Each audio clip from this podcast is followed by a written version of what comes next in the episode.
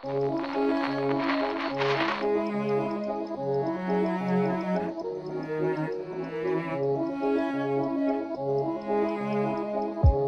Tarot, une émission pour explorer les archétypes sans tomber dans les stéréotypes.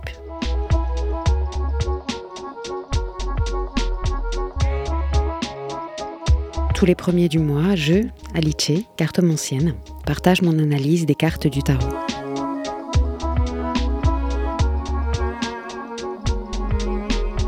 Un regard queer et féministe sur le monde ésotérique.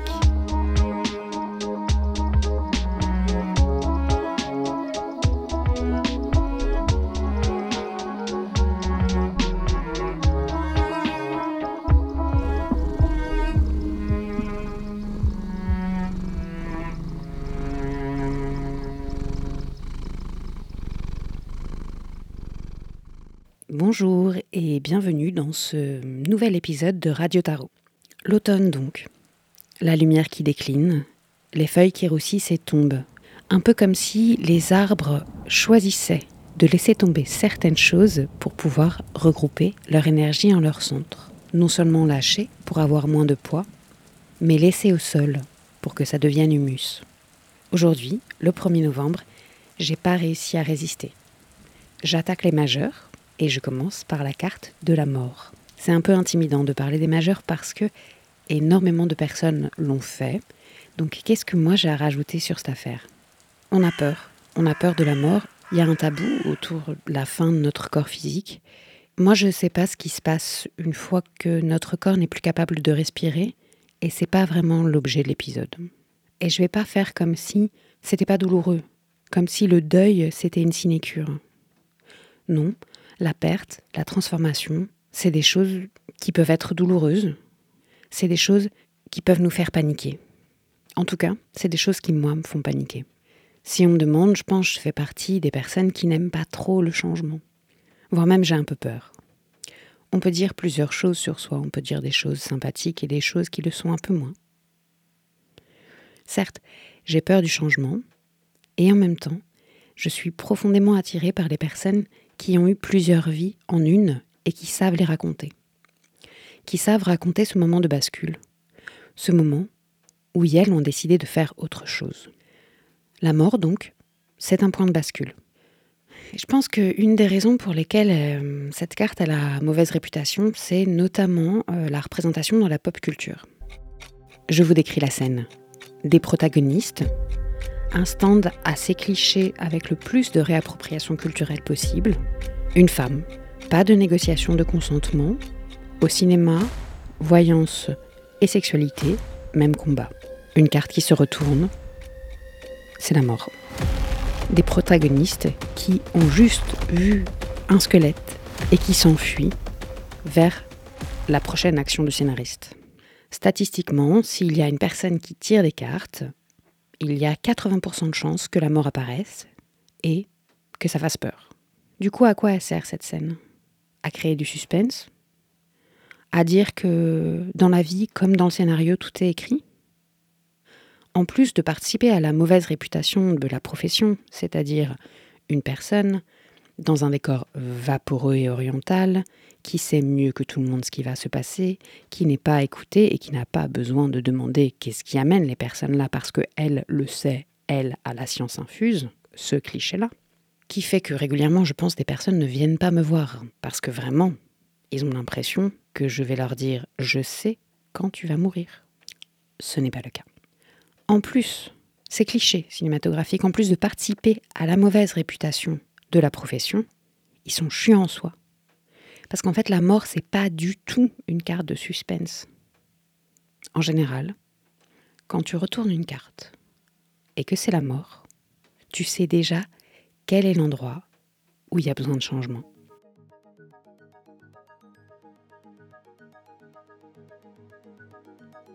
Si on suit l'ordre des majeurs, en sachant bien évidemment que la vie n'est pas linéaire et que euh, les choses ne s'enchaînent pas dans cet ordre-là mais si on va vers comment a été fabriquée cette structure, comment a été pensé l'enchaînement de ces cartes, de ces thématiques, de ces portes. On a bien réfléchi dans la carte 12 avec le pendu. on a pris le temps d'écouter nos pensées, sans agir dessus, de regarder ce qui se passe, d'arrêter les distractions, d'avoir un peu de curiosité sur qu'est-ce qu'il y a derrière le brouhaha mental que j'essaye d'éviter. Bien souvent, c'est un désir de transformation. Ensuite, il y a la mort. Avec la mort, on sait où est-ce que ça tire. On sait où est-ce qu'on ne veut pas entendre, où est-ce qu'on veut agir plutôt que de recevoir? Il y a ce moment de transformation où on choisit d'aller avec, ou à des endroits où on choisit de déposer les armes. Et par là, c'est différent de la tour. Peut-être j'en ferai un épisode entier, mais pour moi, la tour, c'est un peu dans ta face.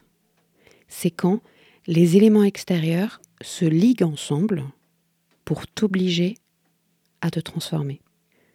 Pour moi, la tour, elle arrive si on n'a pas réussi à faire notre travail de deuil, à faire notre travail d'automne, à faire notre travail avec la mort. Parce qu'en gros, avec la carte de la mort, on peut choisir la décomposition, la fermentation. La tour, elle nous ôte la possibilité du choix. Arrêter de résister au processus de transformation. C'est bordélique, c'est moche.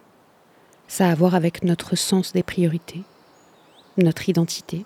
Ça vient transformer ce qui conditionnait notre préoccupation. Elle parle de changer, de voir où est-ce qu'on porte de l'attention, de regarder au plus près, de lister qu'est-ce qui ne nous convient plus. Alors c'est très intéressant pour moi que vienne ensuite tempérance. Tempérance pour moi c'est vraiment la carte de l'alchimie, la capacité à tenir ensemble des choses qui pour n'importe qui d'autre pourraient paraître contradictoires non pas de mélanger, mais vraiment de tenir ensemble des contraires. Des contradictions, nous nous avons tous et toutes. Et transformer notre identité, souvent, à avoir avec le travail de la contradiction. Comment est-ce qu'on intègre l'ancien et le nouveau Comment est-ce qu'on fait peau neuve tout en restant aussi qui on est? Parce que je ne crois pas qu'on puisse faire table rase même si la mort invite à une transformation, elle est organique. Je ne sais pas comment dire. Pour moi, la table rase, c'est un concept qui est plutôt lié aux pièces blanches. Là, on parle de quelque chose d'assez euh, sombre, en dessous, avec de la vie. On parle de décomposition, on parle d'humus, on parle de, de compostage en fait. Le travail de la mort, c'est vraiment un travail de fermentation. Alors tempérance, elle nous permet de pouvoir tester des choses. Parce qu'en fait, transformer notre identité, transformer notre sens des priorités, savoir que on veut faire ça parce que à la fois c'est inéductable et, parce que à la fois on a de la curiosité sur en fait qu'est-ce qu'il va y avoir après? Qu'est-ce que ça change ma vie si je fais ça et plus ça? Eh bien ça demande pas mal d'équilibre. Parce qu'en fait, sortir des choses de nos vies et en intégrer des nouvelles, c'est un peu comme réapprendre à marcher. Du coup, on va se casser la gueule. Alors autant avoir une carte qui nous apporte de l'équilibre, qui nous parle de notre capacité à faire fonctionner l'ancien et le nouveau, à faire fonctionner les choses qui n'ont pas l'air d'aller bien ensemble. Le changement donc, pour repartir plus légère. Je crois pour commencer à nouveau le voyage du fou, et le faire sans valise, mais pas sans certaines marques. On recommence pas du même point, on n'est pas à la dernière sauvegarde, on a des traces, on a des cicatrices, et puis il y a les traces qu'on choisit, par exemple les tatouages. Cette manière de mettre sous la peau notre volonté de transformation. Certes, c'est pas un jeu vidéo, mais on pourrait dire qu'il y a différents niveaux de travailler avec la mort. Le premier, basique, c'est désinstaller cette appli qui nous bouffe tout notre temps. La seconde, c'est trier nos espaces, choisir avec quoi est-ce qu'on a envie de continuer de vivre. Repenser un aménagement qui sert mieux qui nous sommes maintenant. Et puis, il y a cet autre niveau qui est revoir à quoi est-ce qu'on dédie son temps, transformer son identité, arrêter des liens. Et celui-là, il n'est pas facile. C'est celui-là qui fait peur.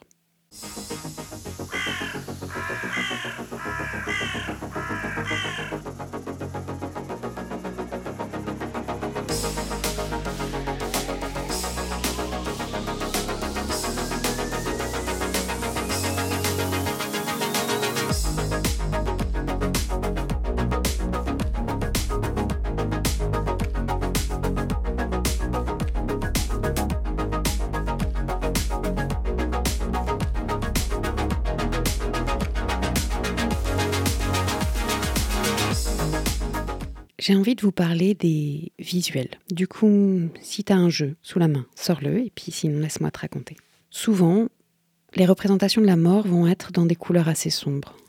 Quasi systématiquement, il va y avoir un squelette. Un squelette qui est en mouvement. Et pour moi, la dimension de mouvement nous dit que c'est pas la fin, qu'il y a une base, il y a quelque chose qui structure. Qui on est, comment est-ce qu'on fait, et que c'est ça qui nous permet de nous mettre en mouvement. Cette chose qui se répète, qui fait partie de nous, qui est comme à l'essentiel de nous-mêmes. Et souvent il y a des fleurs. Pour moi, les fleurs et les os nous parlent de ces contradictions. D'un côté, quelque chose qui dure, de l'autre, quelque chose qui fane. Évidemment, les fleurs ont différents rythmes de dépérissement, et je ne peux pas ne pas noter que c'est quand même régulier de comparer euh, la beauté féminine avec les fleurs dans le fait que hmm, périment assez vite, mieux vaut se caser tôt. Si on y réfléchit, ce squelette, il ne devrait pas être debout face à nous en mouvement. Il devrait être sous la terre en train de nourrir les fleurs. Assez régulièrement, sur la carte de la mort, il y a différentes générations représentées. Pour moi, ça parle à la fois de, du processus de vieillissement, la vie comme quelque chose qui passe, et même si je ne vois pas l'avenir, je peux dire qu'on va tous et toutes finir par mourir. Alors face à cette personnification de la mort, il y a des êtres vivants qui accueillent la mort de manière différente. La représentation de ces différentes générations, pour moi, parle du lien avec celle d'avant, celle d'avant qu'on a été et celle d'avant qui ont été autres. Et par rapport à ça, j'ai envie de vous parler de Françoise. Françoise, c'était la grand-mère de mon mec de l'époque. J'avais un nouvel enregistreur, j'étais prête à faire ma première interview, j'étais trop fière de moi. Je me suis retrouvée dans sa cuisine et elle m'a parlé de sa vie, de ses perspectives sur le monde. C'était ma première fois, et qui dit première fois, dit on se trompe. Alors cet enregistrement, cette première interview, ça n'a pas marché. Je n'ai pas de son. J'ai juste les souvenirs de notre échange, sa voix, dans ma tête, ses yeux qui pétillent en me racontant sa première action de tag pendant la Seconde Guerre mondiale. Sa joie lorsque la puissance de la lutte a permis que l'avortement soit légalisé en France. Ses années de travail au planning familial pour informer, créer des échanges. Et à sa retraite, son action dans l'association pour le droit à mourir dans la dignité le public. Le cadre change, mais pas le centre. Cette volonté de partager l'information sur les droits et la liberté de disposer de son corps. Françoise a eu plusieurs vies en une, et j'ose imaginer que ces décisions n'ont pas été que simples, qu'arrêter le connu, arrêter d'être à l'endroit où elle avait appris à faire, n'a pas été facile. Et à la fois, elle a su, tout au long de sa vie, entamer de nouvelles choses.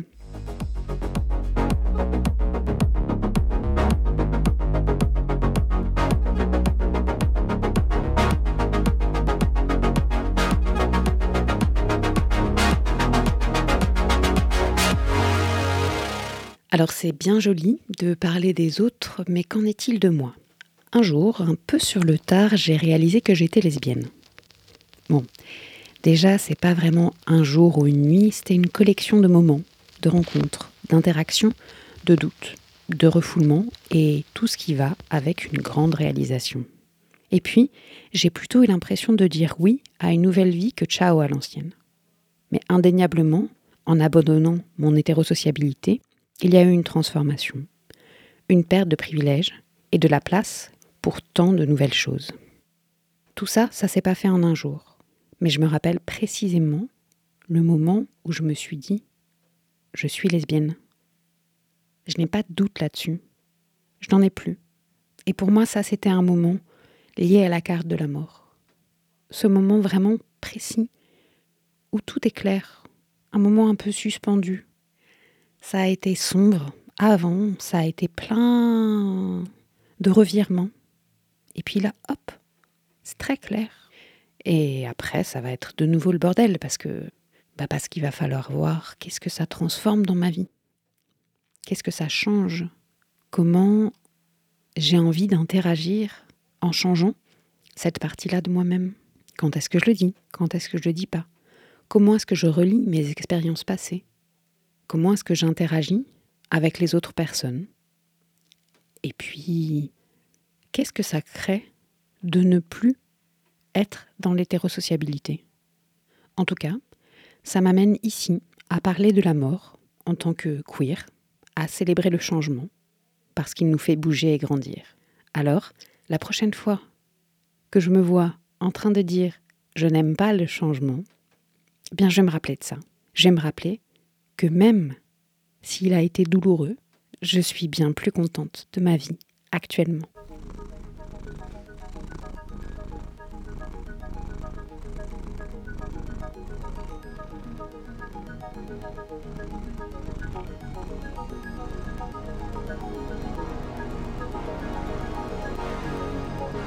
Ce que je trouve le plus intéressant avec les tarots, c'est de voir quelles sont les questions que la carte pose. Alors pour la mort, j'ai une petite liste. N'hésitez pas, hein, vous pouvez vous les poser à peu près n'importe quand, et puis en particulier quand euh, la mort apparaît dans un tirage. Qu'est-ce qui ne me sert plus, ne me nourrit plus, me stimule plus. Qu'est-ce qui est fait pour d'autres et pas pour moi? Qu'est-ce que je dois changer, même si ça fait partie de mon identité? Où est-ce que je tente d'éviter l'inconfort? Où est-ce que je souhaite ne plus être rassurante parce que ça me coûte trop? Où est-ce que je veux, dois faire autrement, raconter autre chose, peut-être faire exactement la même chose, mais sentir que c'est parce que je l'ai choisi. Quels sont les réflexes que je ne veux plus avoir? Où est-ce que je sens que ça tire?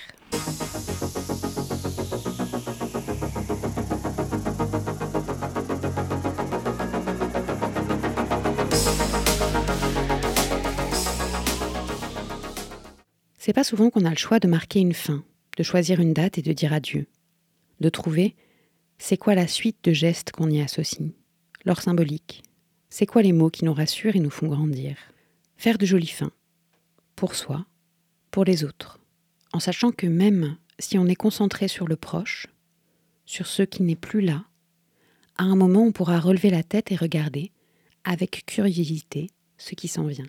Alors, bon, il y a les bonnes résolutions de janvier ou de septembre, mais est-ce qu'on y croit? Franchement. Mais aussi parce que euh, elles sont multiples, il y en a plein. Alors que moi j'ai l'impression que si on veut faire de la transformation, il faut attaquer un endroit, évidemment, euh, il va y avoir des répercussions à plein d'autres. Mais c'est important de trouver l'axe, de trouver l'endroit où ça tire, l'endroit où il y a besoin que ça change, l'endroit où c'est déjà en train de se déliter, en fait. Et ne plus résister à ça. Se dire très bien, c'est ça qui se passe, c'est ça qui bouge. Je vais avec, je ne résiste pas.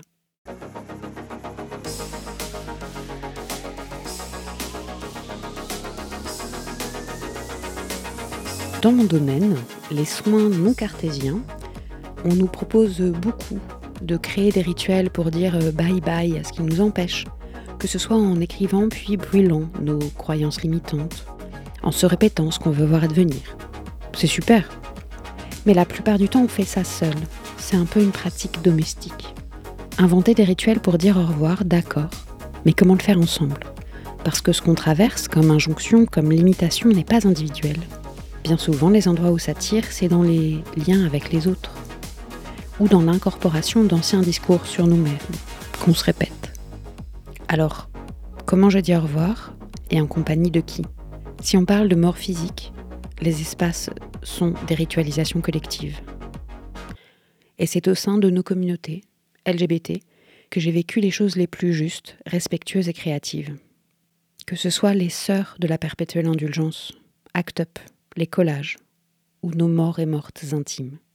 Et oui, on voudrait plutôt avoir des sœurs vivantes que des martyrs pour nos luttes, mais se souvenir de celles qui ne sont plus, de celles qu'on a été, c'est nécessaire pour se rappeler qu'on a toujours existé et qu'on continuera d'évoluer.